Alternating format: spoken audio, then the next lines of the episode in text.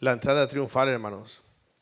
Vemos en este capítulo de Lucas, como en otros evangelios, también lo que es la entrada triunfal. Hermanos, en aquel tiempo había un entusiasmo de la gente que acompañaba a Jesucristo. Desde Jericó, desde Jericó se vio aumentando el pueblo que lo esperaba a las afueras de la ciudad de la capital de Jerusalén. En Lucas capítulo 18, el versículo 35, vemos ahí cómo el gentío empezaba a acompañarlo. recuerden que Jesucristo iba a donde? A Jerusalén, iba a entrar, lo que conocemos la entrada triunfal o el domingo de Ramos. Versículo 35 del capítulo 18 nos dice la palabra de Dios, se aconteció que cercándose Jesús a Jericó, un ciego estaba sentado junto al camino mendigando. Versículo 36 nos dice, y al oír qué? A la multitud. Imagínense, Jesús iba para descender, para, perdón, para subir a Jerusalén, para subir a Jerusalén. Y la gente, ya tenía gente atrás, gente por todos lados que le seguía. Estaba un ciego lógicamente no miraba, pero podía escuchar la gente, la gente que estaba a su alrededor y preguntó, dice, ¿qué era aquello? Oye, ¿qué es lo que está pasando? Yo oigo mucha gente y alguien le dijo que estaba pasando Jesús Nazareno. El versículo 38 nos dice cómo este ciego dio voces diciendo, Jesús, hijo de David, ten misericordia de mí. Este ciego había escuchado de Jesús que sanaba a los enfermos que daba vista a los ciegos. Y simplemente cuando escuchó y miró la oportunidad de que Jesús pasó junto a él, cerca de él, con toda la gente, él le gritó y le dijo, ten misericordia de mí.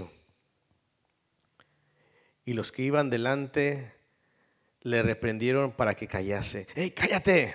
¡Ey, no es que vamos contentos, vamos gozosos. El Señor va a, Jerusalén, a la casa de Dios. El Señor va para allá y nosotros estamos juntamente con ellos, con Él. Pero Él clavaba mucho más.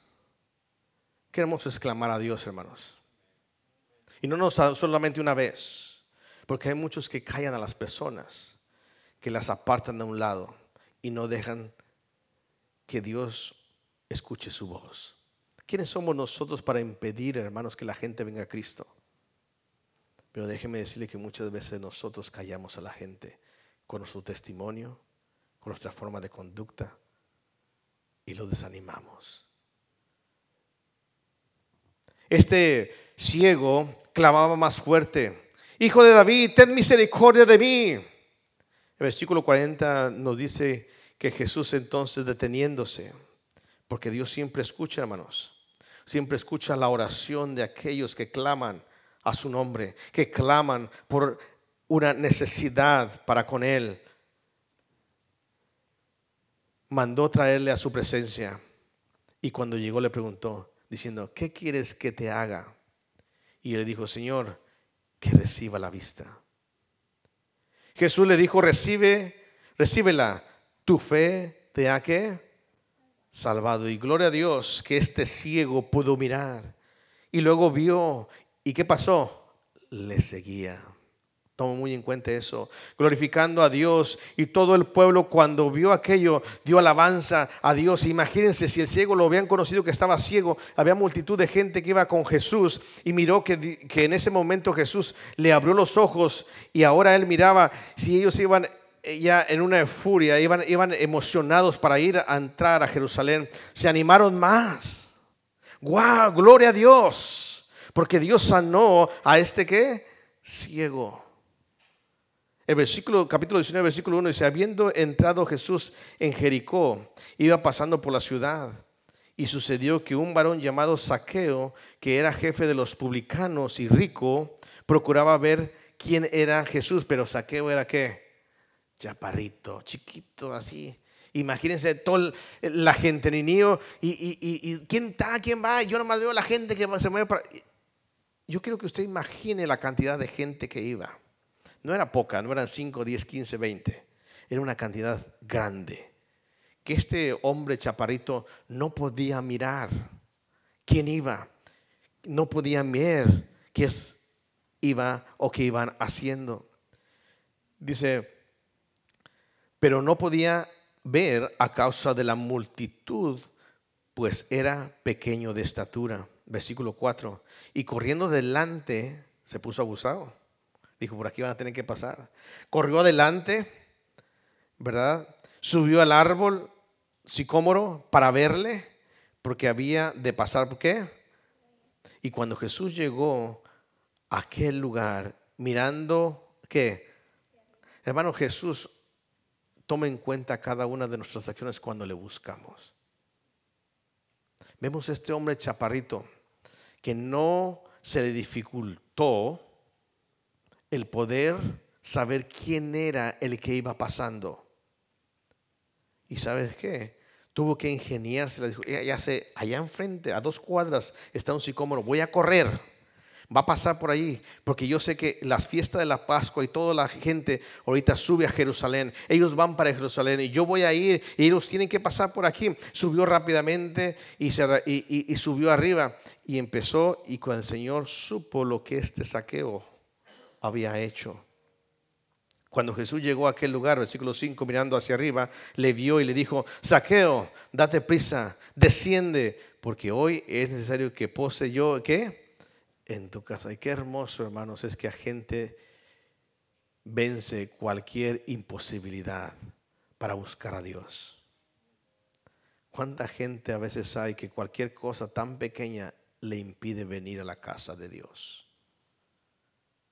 ¿Cuánta gente hay tan necesitada que cualquier tropiezo no le permite seguir adelante buscando a Dios? Pero saqueo era determinado. Saqueo quería mirar y quería conocer y tuvo el privilegio de tenerlo donde? En su propia casa. Entonces él descendió a prisa y le, recibió con gozo y al ver esto los, todos murmuraban diciendo que había entrado a posar en un, en un hombre que Jesucristo vino a salvar los pecadores. Jesucristo no vino a los justos, vino a los pecadores. Y el pecador es el que necesita buscar. El pecador es el que debe de vencer cualquier obstáculo para buscar a quién? A su redentor, a su salvador, a Cristo. Entonces Saqueo puesto en pie dijo al Señor, he aquí Señor, la mitad de mis bienes doy a los pobres. Y si en algo he defraudado a, a alguno, se lo devuelvo cuadruplicado. Jesús dijo, hoy ha venido la salvación a esta casa, por cuanto él también es hijo de quién? De Abraham. Hermanos, esta era la multitud, la multitud iba pasando, la multitud iba llegando. El versículo 28 del capítulo 19 ahora dice, dicho esto, iba adelante subiendo a Jerusalén. Ustedes recuerdan la cantidad de gente, Saqueo estaba con él, el ciego estaba con él y toda la multitud se regocijaba por los milagros que habían visto. Sin embargo, hermanos, aunque verdaderamente la gente estaba entusiasta. La muchedumbre no tenía las bases que Jesús había exigido y que eran absolutamente necesarias para establecer su reino. De eso quiero hablarles esta mañana.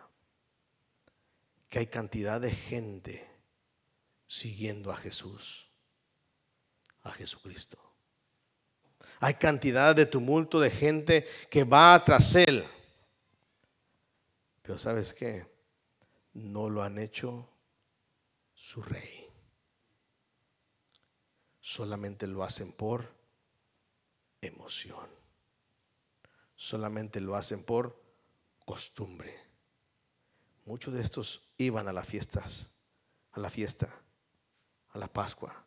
Iban subiendo, iban preparándose porque así se les había inculcado, así se les había dicho que tenían que hacerlo, y iban caminando, iban en una euforia, iban contentos, gritando y diciendo las cosas y alabando a quién, a Dios, pero sin conocimiento. Parecía, hermanos, que esta entrada sería triunfal. O imagínense Jesucristo entrando a Jerusalén y toda la gente detrás de él, la gente a su alrededor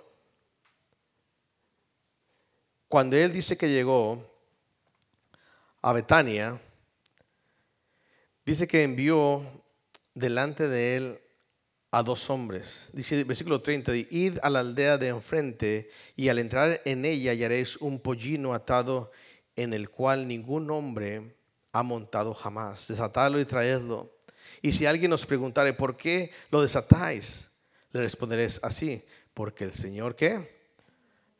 Su creador. Hermanos, déjeme decirle que la creación debe estar sujeta a quién?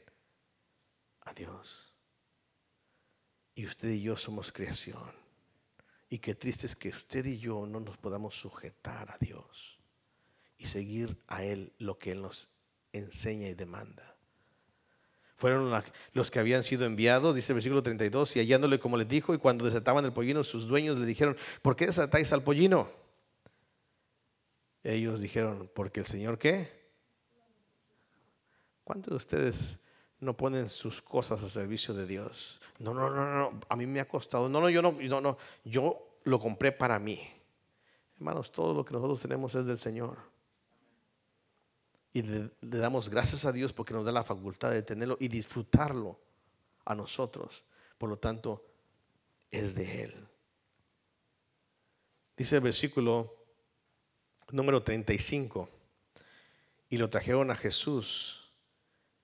Y habiendo echado sus mantos sobre el pollino, subieron a Jesús qué? Encima. Imagínense la gente, imagínense el tumulto, imagínense la alegría, la euforia que tenían todos ellos. Y versículo 36 dice, y a su paso tendrían que sus mantos por el camino, como si, real, si, si para ellos era el rey.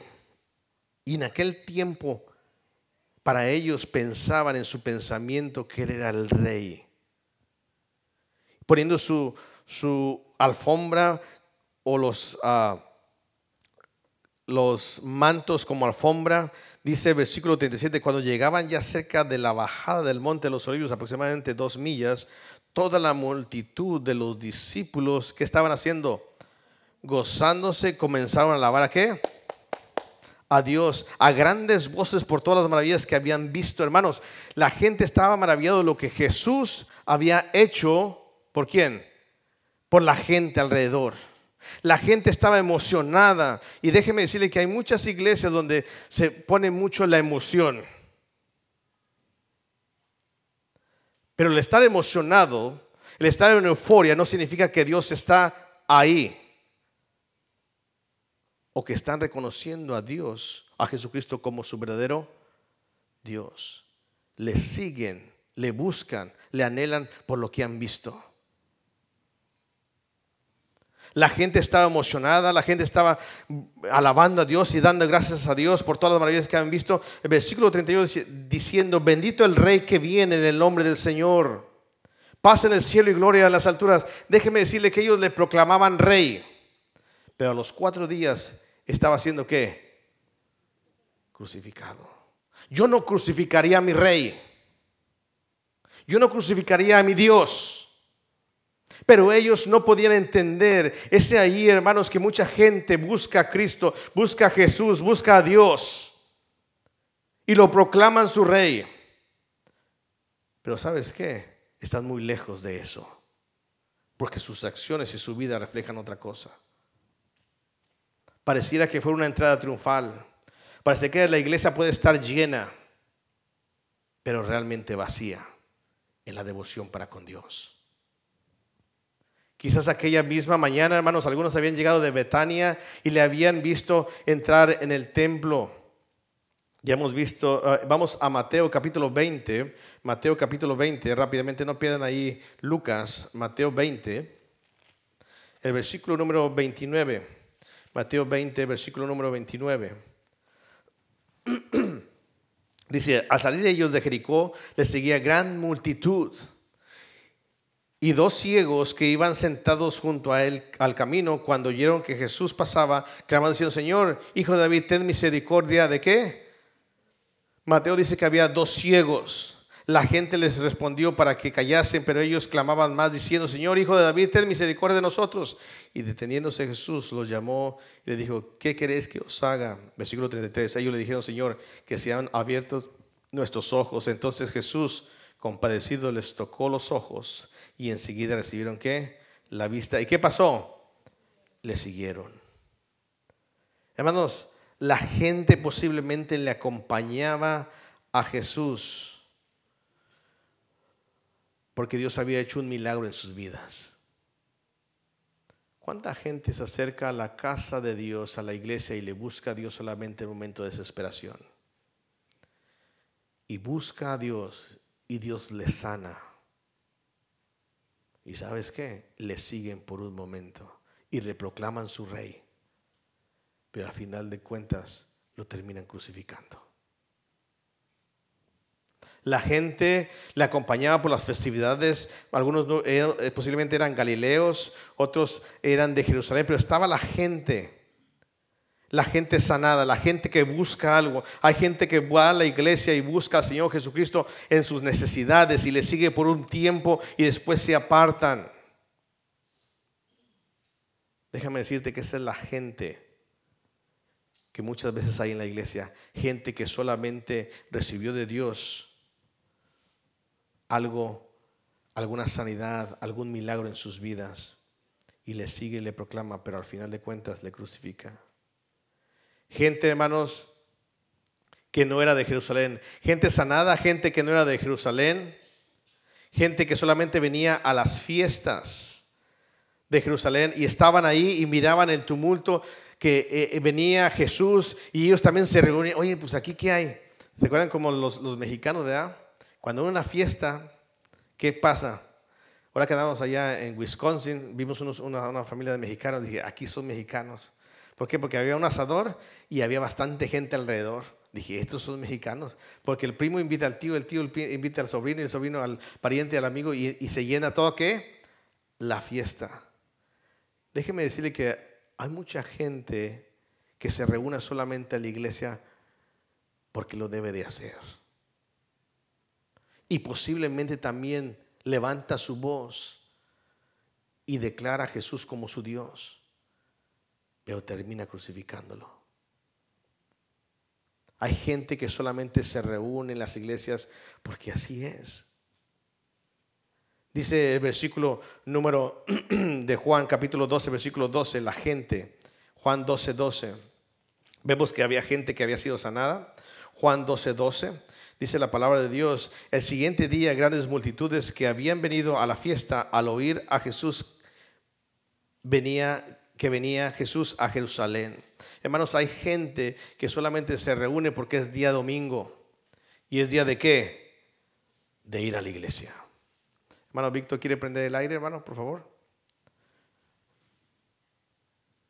Este, hermanos, hay mucha gente que viene a la iglesia porque solamente es domingo. Espero que usted no sea una de esas personas. Solamente había gente sana, había gente que por costumbre iba o estaba en las fiestas, sino también había gentes que eran críticos. Gente que, que criticaba. Dice, volviendo a Lucas, el capítulo número 19, el versículo 39, dice, entonces algunos de los fariseos de entre la multitud dijeron, maestro, reprende a quién? A tus discípulos. Hermanos, en este gentío que sigue a Jesús en la entrada triunfal, vemos tres clases de personas tres clases de gentes. La primera gente es que es aquella gente que le seguía porque ha visto un milagro. La segunda clase es porque es una costumbre. Yo tengo que ir y tengo que estar en esa fiesta, tengo que participar porque eso es lo que me han enseñado mis padres y yo tengo que hacerlo. Me reúno a ellos que están alabando a, a Jesús como proclamando como Dios y no sabían ni lo que estaban haciendo. Número tres, gente que solamente viene a criticar. Gente que está en contra de lo que está pasando. Y eso es los fariseos. Los fariseos que estaban entre la multitud, dice el versículo 39, le dijeron a Jesús, reprende a tus discípulos, diles que se callen, diles que no sigan adelante. Y muchas veces en las iglesias hay esos tres tipos de gentes. Gente que busca un milagro, gente que solamente lo hace por costumbre y gente que solamente no está de acuerdo y está criticando la palabra de Dios.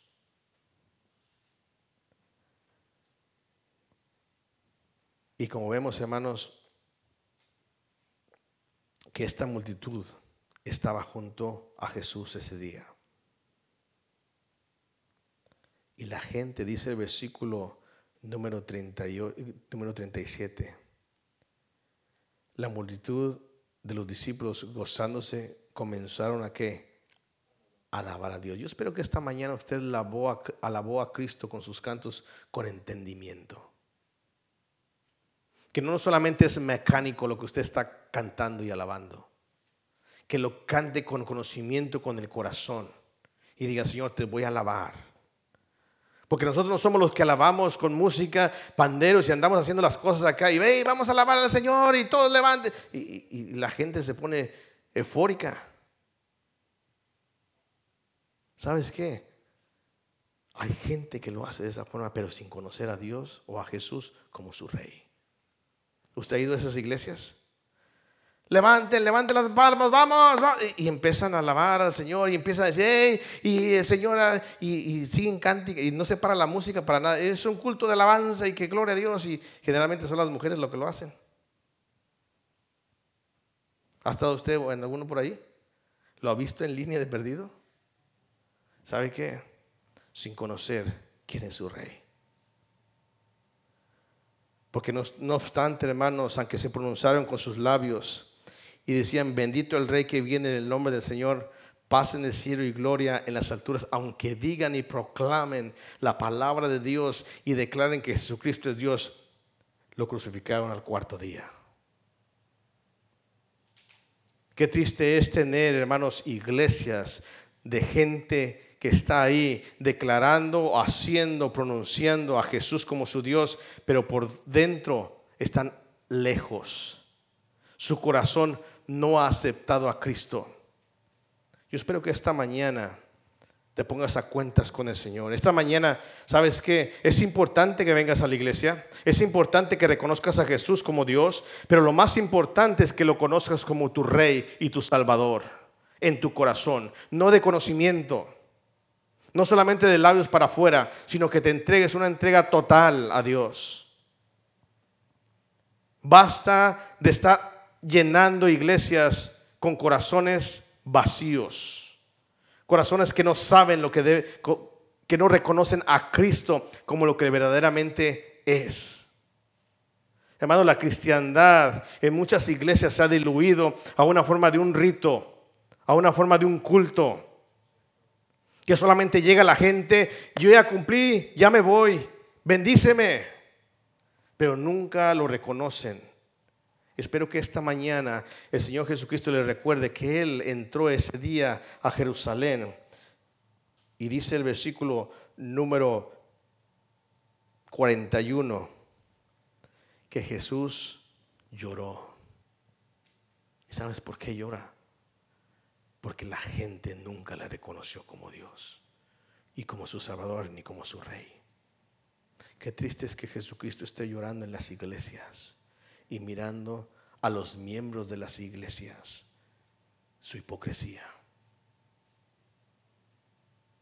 Este pueblo de labios me honra, mas su corazón está lejos de mí. Qué bueno que me salvó, qué bueno que me abrió los ojos, qué bueno. Oh, yo voy a la fiesta porque soy un devoto, tengo que estar allí. La Pascua no me la puedo perder. Voy a casa, voy a Jerusalén.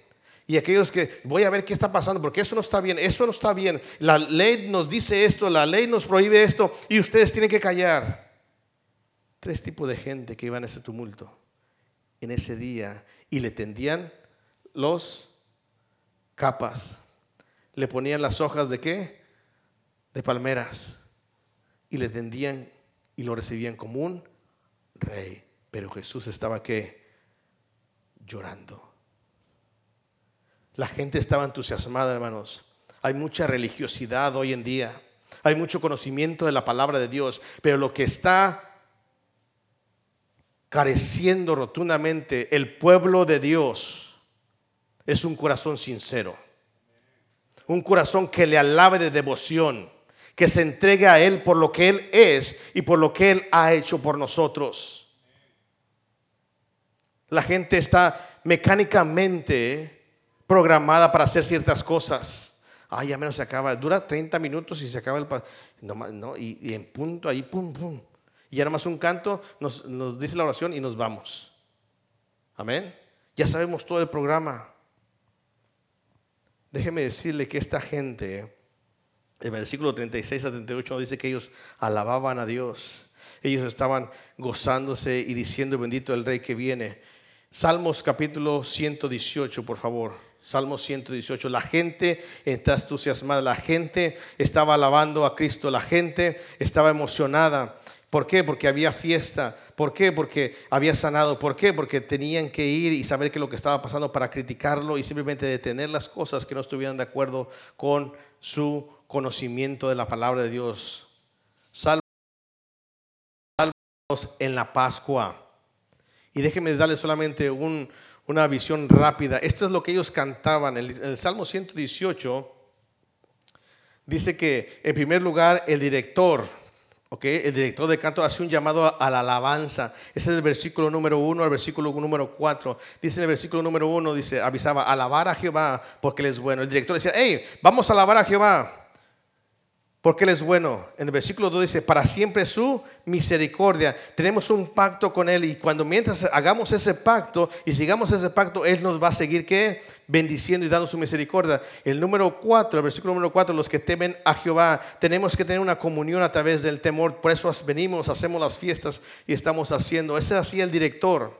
Cuando el director se, se paraba y decía esas cosas, vamos a alabar al Señor. Es como cuando aquí dice, ok hermanos, vamos a, entrar al himno 455, vamos a alabar al Señor, papá, porque Él es bueno y porque para siempre son sus misericordias. Y el pueblo, ahora en este caso los sacerdotes y los levitas, los que estaban en, en el sacerdocio, vaya la redundancia, daban sus testimonios de liberación del versículo número 5 al versículo número 14.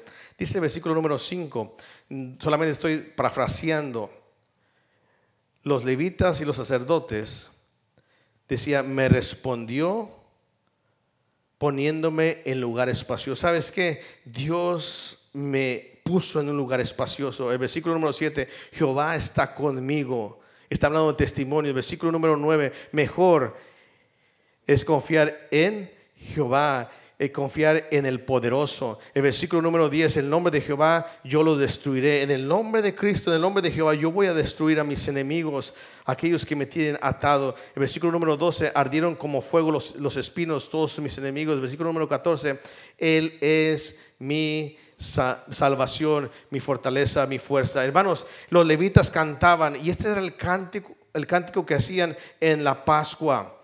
El director se paraba, la gente le seguía, los levitas y, los sacerdotes cantaban sus testimonios, pero no solamente ahí, sino después el pueblo entero que estaba ahí y otro coro cantaba la gratitud del Señor. El versículo número 16 del capítulo número 118 dice, la diestra de Jehová es subirme, la diestra de Jehová hace que valentías. El pueblo decía, grande son las proezas de la diestra de Dios. Dios está con nosotros. El pueblo cantaba y el pueblo se, se, elevaba y cantaba esos cánticos. Eso es lo que estaba pasando ese día cuando Dios Jesucristo estaba haciendo. Y ellos tomaron algunas frases de ese ah, Salmo número 18, de ese cántico. En el Salmo número 18, el versículo número 24 dice, nos gozaremos y nos alegraremos Dice en el Salmo número 24, este es el día que hizo Jehová, nos gozaremos y qué, y nos alegraremos en él. Entonces, ellos sabían lo que tenían que hacer. Mucha gente hace las cosas por religión,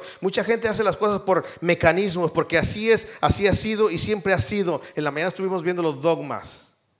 Amén. Las creencias. Y sabes que el pueblo judío hace las cosas y se alegra y canta y dice y alabanza, pero ellos no saben ni por qué lo están haciendo, ni a quién se lo estaban haciendo. Dice el versículo número 25. Este es el pueblo, esta es la multitud. Ya no son los levitas, ni los sacerdotes, ni el, ni el director del canto. Este es el pueblo. Versículo, oh Jehová, sálvanos ahora, te ruego. Te ruego, oh Jehová, que nos hagas que prosperar ahora. ¿Quién puede decir eso? Solamente aquel que esté que necesitado. La gente muchas veces viene a la iglesia porque está necesitada de algo. y se reúne. Había mucha gente que iba en ese tumulto, en ese gentío, diciendo, Señor, sálvanos. Ahora te ruego, te ruego, oh Jehová, que nos hagas prosperar ahora. El versículo número 26 clamaba también, bendito el que viene en el nombre de Jehová. Desde la casa de Jehová os bendecimos. ¿Por qué? Porque ellos pensaban que yendo a Jerusalén, yendo a la casa de Dios, iban a ser qué? Bendecidos. Hay mucha gente que viene a la iglesia y piensa que por venir a la iglesia ya es bendecido. ¿Entiendes la multitud de gente? ¿Entiendes la hipocresía de la gente? ¿Entiendes la falta de conocimiento de quién era el que iba montado en ese pollino? ¿Entiendes lo crítico que es en la iglesia no dar honra y gloria al que es digno a Dios? Venemos solamente por mecanismo, venemos solamente, abrimos la Biblia y no nos importa, alabamos, eh, leemos y, y, levantamos oraciones delante de Dios, pero sin conocimiento y nuestro corazón está lejos de quién? De Dios. El versículo 27, Jehová es Dios y nos ha dado luz. Atad víctimas con cuerdas a los cuernos del altar.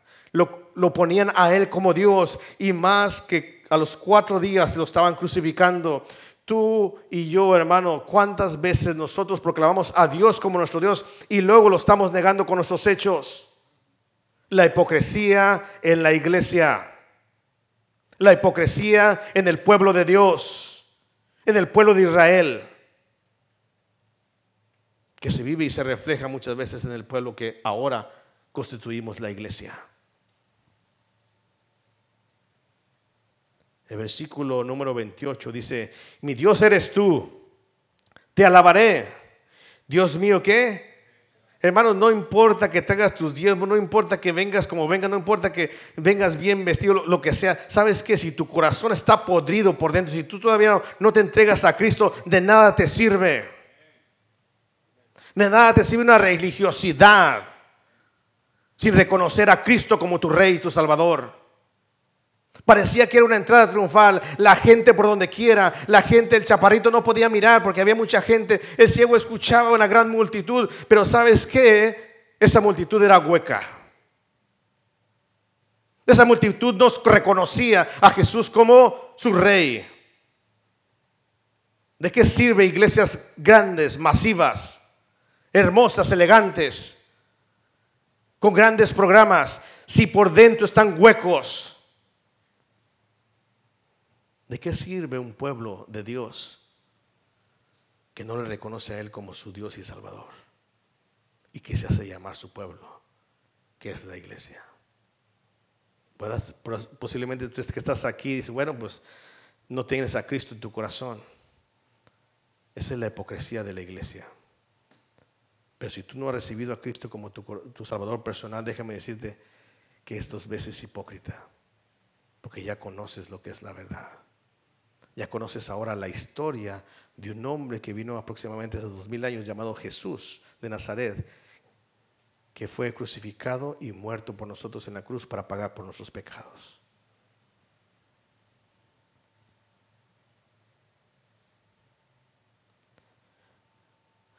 Las palabras, hermanos, de acciones de gracias de ese pueblo. Bonito el rey que viene en el nombre del Señor. Paz en el cielo y gloria en las alturas lo que dice Lucas capítulo 19, versículo 38. Lindísimas palabras, hermanos. Amén. Bendito el rey que viene en el nombre del Señor. Gloria a Dios en, en las alturas. Hermanos, son hermosas palabras, pero ¿sabes qué? Esas palabras están huecas. Están huecas. Porque la gente nomás busca a Cristo por su conveniencia. Cuando ya no puede más, cuando está en una necesidad, o porque piensa que está bien con el Señor por venir a la iglesia. Porque es religión, más no devoción.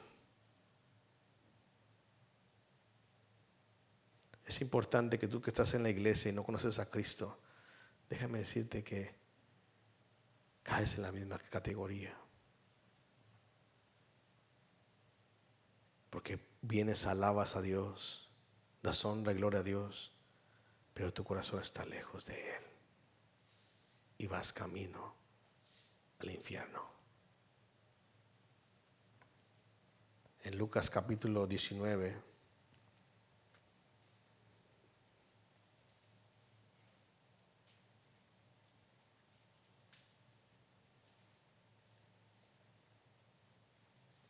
Entonces algunos de los fariseos, versículo 39, de entre los de multitud dijeron, maestro, reprende a quienes, a tus discípulos. Había mucha gente que se había llegado a ellos, había un tumulto de gente. Que, que los fariseos decían, ¿saben qué? Cállalos, ya deja, calla eso, cállalo. Pero déjame decirte que aparte de sus discípulos que estaban ahí, aparte de la gente que estaba con ellos, estaban también sus discípulos, aquellos apegados, aquellos que dicen, yo conozco a Cristo como mi Salvador personal, aquellos que realmente dicen, ¿sabes qué? Uh, estoy sirviendo a Dios. Tenemos ahora el cuarto grupo de gentes el primero, aquellos que iban por que habían recibido un milagro. El segundo, ¿cuál era? Aquellos por religiosidad, porque hay una fiesta, pues vamos a la fiesta, vamos a la iglesia. El tercero, ¿cuál es? Aquellos que nomás vienen a criticar, a ver qué dice el pastorcito este, a ver qué trae. Y el cuarto, ¿cuál era? Aquellos discípulos, aquellos que son llamados al ministerio, aquellos que están activos en la obra. ¿Sabes qué? A veces ni los que sirven o están en un ministerio ni siquiera entienden lo que está pasando. Te estoy hablando a ti que te acerca, que se está sirviendo en algún ministerio en la casa de Dios. No importa el ministerio, no importa que, que prediques, no importa que estés eh, lavando los baños. Aquella persona que está en un ministerio, que está envuelta en la iglesia, que es miembro de la iglesia y que está envuelta de una u otra forma. Qué triste es que esa gente ni siquiera entienda a quién le sirve. Que no tome el tiempo el respeto para prepararse, para hacer lo que tiene que hacer, para honrar y glorificar. Hermanos, cada vez que venimos y lavamos aquí, trepeamos aquí o aspiramos, no es para el hombre, es para Dios. Y debemos hacerlo con tal devoción que fuera mejor que nuestra casa estuviera mal, sucia, que la casa de Dios. Levantar cualquier cosa que está en desorden y ponerlo en orden. Es importante, mamá, papá, que pongas a tus hijos en reverencia para con Dios. Porque hay gente que alaba a Dios. Hay gente que hace lo que tiene que hacer porque conoce a Dios, porque sabe de Dios, porque es su discípulo, porque está yendo. Pero sabes que hay tiempo que a veces ni siquiera conoces quién es todavía realmente Dios en tu vida. Sabes que Él te salvó. Sabes que no vas a ser al infierno. Sabes suficiente teología para decir que eh, eh, eh, por la gracia de Él y por su sangre preciosa vas a ir al cielo pero de ahí en fuera no lo conoces más y por eso no te importa cómo vives, cómo actúas y ni siquiera cómo le sirves a Él. Qué triste es que los siervos de Dios nos hagamos diluido y no tomemos en cuenta aquel que nos llamó, aquel que nos santificó y aquel que nos redimió del pecado. Entonces ya hemos criticado a todos, hermanos, amén. Hasta el pastor. Ya criticamos a aquellos que vienen nomás porque quieren algo. Ya criticamos a aquellos que, solamente vienen por costumbre. Aquellos que nomás vienen a criticar porque saben más teología. Y aquellos que están en el servicio y no lo dan honra y gloria a Dios. Ay, como salga. Ay, como sea. Pues al cabo que Dios sabe. Sí, Dios sabe que no lo haces para honrar su nombre. Dice en Juan capítulo. ¿Estás ahí? Juan capítulo 12.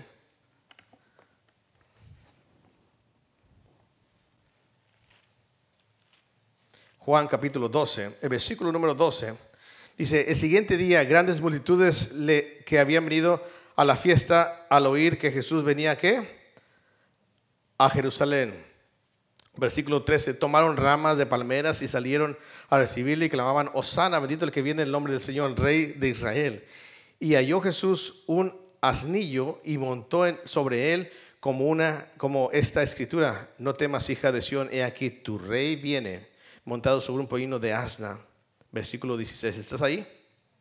Juan 12, 16, este es el versículo. Estas cosas no las entendí eran sus discípulos al principio. Pero cuando Jesús fue glorificado, entonces ¿qué? Hermanos, ¿por qué tenemos que esperar como hijos de Dios a que Dios se glorifique en nuestras vidas? Dios se manifieste en nuestras vidas. ¿Por qué no le esperamos a servir al Señor? Porque Él nos ha redimido. Hermanos, qué triste es que tú no des todo para el servicio del Señor hasta que tú estés en un atolladero y veas la gloria de Dios, entonces ahora sí te sirves al Señor. Hermanos, nosotros como hijos de Dios debemos darle honra y gloria a Dios como lo que Él se merece. Qué hermoso es tener una iglesia ordenada, una iglesia limpia una iglesia donde las cosas comiencen a tiempo. Una iglesia donde diga, ¿sabes qué? Ahí está el Señor. Una iglesia donde usted venga bien arreglado, bien listo y preparado y despierto para estar alabando al Señor. Pero ¿sabes qué? Hay iglesias donde hay personas que están en un ministerio o están, eh, eh, son miembros de una iglesia y ni siquiera parecen miembros, parece que son visitas o peor. Llegan a la hora que quieren, hacen lo que quieren, faltan cuando quieren y no toman en cuenta que están sirviendo a Dios. Ese día había discípulos allí y tampoco entendían lo que estaba pasando. Tampoco entendía qué es lo que está pasando. Volviendo a Lucas capítulo 19. Amén. Versículo 40, respondió Jesús, le dijo, os digo que si éstas clamaran, callaran, perdón, ¿estás ahí? ¿Las piedras qué? Un versículo muy importante, muy conocido. La multitud iba pasando.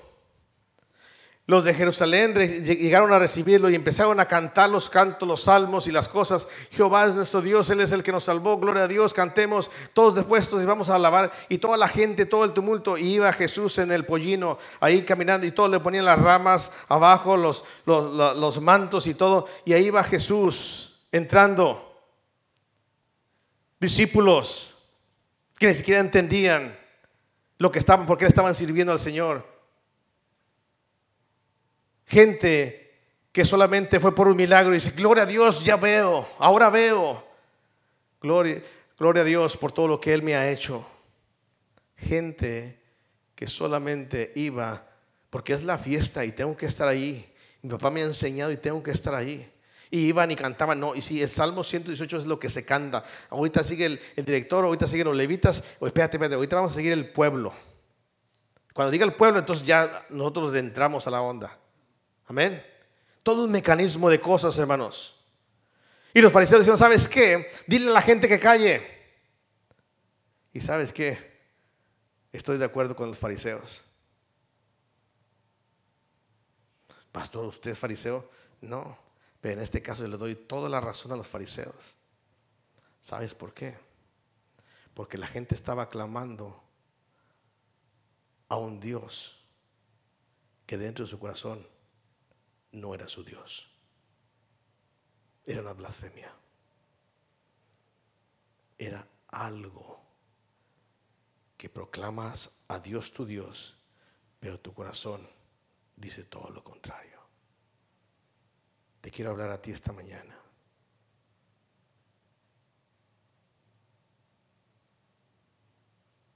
Dile a la gente que calle. Dile a la gente que pare de alabar a Dios.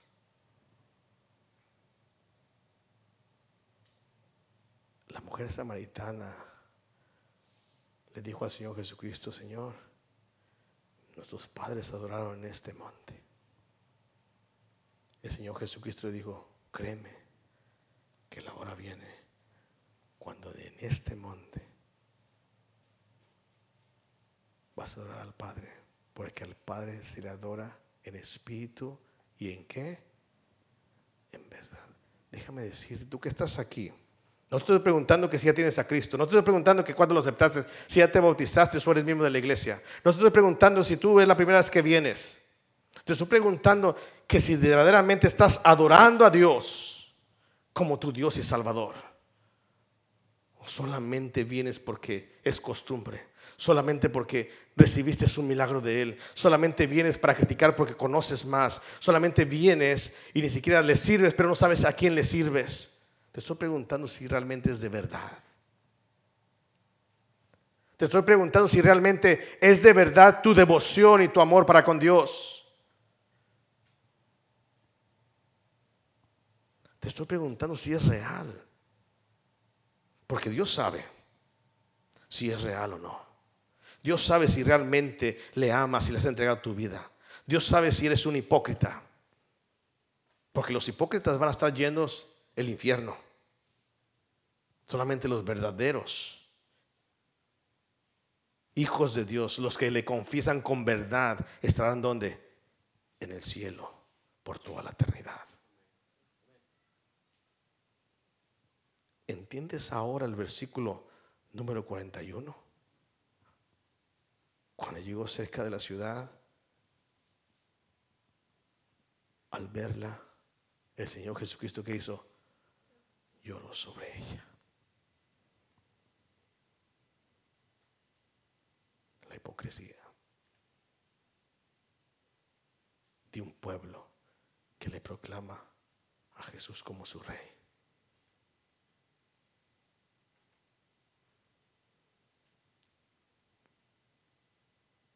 Déjame decirte que Dios es Dios. Déjame decirte que si tú le niegas y no le glorificas como Él es digno, Él sigue siendo Dios. Él no te necesita a ti ni a mí para ser Dios. Y tú sales hoy este día de aquí, de la casa de Dios de la iglesia, diciendo, wherever, no me importa. Yo vine porque pues el día que yo lo necesité me ayudó y aquí estoy. Yo vine porque pues es que a mí siempre me han enseñado, a mí siempre me han traído, pues tengo que estar aquí, no, no le hace que me duerma. Yo vine porque, fíjate, pues vengo a ver qué trae ese pastorcillo, porque dicen que, que, es muy picudo, que no sé qué, pero no, sabes que no trae nada. O estás aquí y dices, pues yo le sirvo a Dios como sea. Acabo, Él conoce. Él conoce nuestra irreverencia. Y sales de aquí haciendo tu propio juicio. Y hace un momento estabas cantando y alabando a Dios. Porque Él vive, viviré mañana. y tienes eso en tu mente, pero ni siquiera hace un clic para saber lo que estás haciendo y alabando a Dios. Jesús lloró. Porque esos fariseos le dijeron, ¿sabes qué? Esto es una bola de hipócritas. Dile que callen. Y el Señor dijo una gran verdad. ¿Sabes qué? Deja a esos hipócritas. ¿Qué tal si se arrepienten? Porque si ellos callan, ¿qué? Las piedras clamarían. Las piedras estaban deseosas de clamar. Él es mi creador. Él es mi creador. Él es el que me hizo a mí. La naturaleza estaba lista para declarar a Jesús como su rey. La incredulidad de la gente y la desesperación de las piedras, de la naturaleza de gritar, Él es nuestro creador, Él es el que nos creó, gloria a Él. Dice en Romanos 8:22, dice que la naturaleza gime y aún está con dolores de parto, porque desea ser redimida. ¿Y sabes qué? Está gimiendo y el hombre, el Homo sapiens, el que tiene entendimiento de Dios no puede entender quién es su creador y quién es su salvador. Por eso vino a morir a esa cruz hace dos mil años para que tú y yo pudiéramos estar con Él por la eternidad y perdonar todas nuestras faltas. La creación lo sabe. Cuando el Señor Jesucristo fue crucificado, tres horas que dice, hubo oscuridad en la tierra.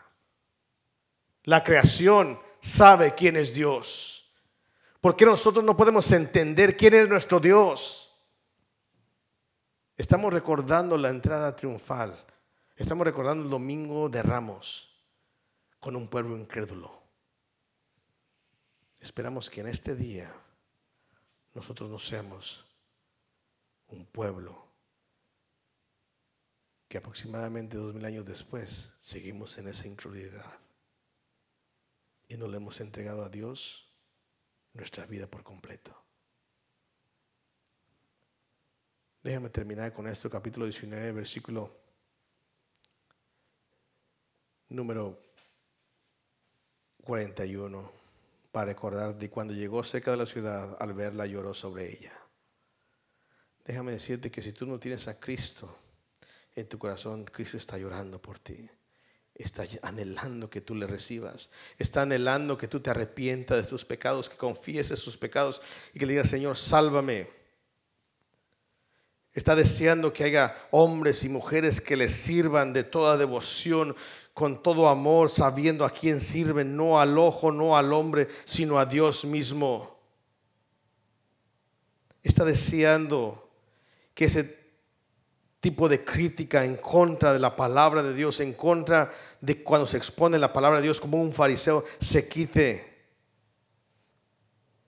Está deseando que veas y que vengas a Él, no porque es una costumbre de domingo, sino porque es una necesidad de estar en la casa de Dios. Cuando Él lloró sobre ella, dice el versículo 42, diciendo, oh, oh, si tú, si también tú conocieses, ¿quién más conocía, hermanos? Hermanos, ¿quién más conocía? Las piedras, la naturaleza, conoce quién es Dios. Pero hay personas que no reconocen quién es Dios en su vida. Por eso Jesucristo dice, oh Señor, oh si tú también tú conocieras en este tu día lo que es para tu paz. O si tú también conocieras que hay redención para ti, que hay perdón de tus pecados.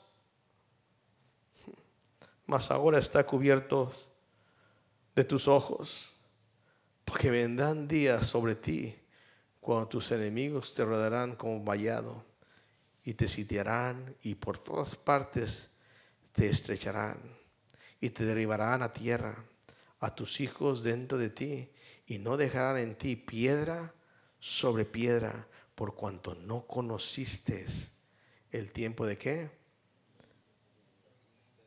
De tu visitación. Hermanos, Jerusalén en el año 70 fue caída. Jerusalén fue derrotada y se cumplió. Espero que este día usted reconozca quién es Jesucristo en su vida, que quiere entrar en su vida como su rey. No que le haga usted una entrada en su vida sin conocer ni siquiera quién es. Es el que murió por nosotros en la cruz del Calvario para perdonar nuestras faltas. Él es el Dios, el creador del universo. Él es su creador. Él es el que sostiene su aliento dentro de usted. Él es el que le da el palpitar a su corazón que está... Él es del cual depende su vida en esta tierra.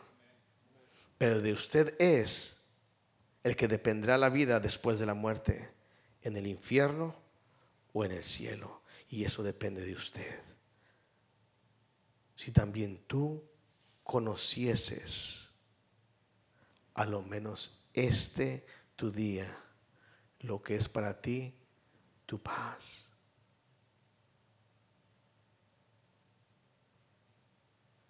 ¿Lo vas a reconocer? ¿Lo vas a reconocer como tu Dios? ¿Como tu verdadero rey? ¿O vas a seguir siendo engañando, engañado y siendo costumbre solamente estar en la iglesia? Jesús lloró y hoy puede estar llorando por ti, porque aún no le reconoces.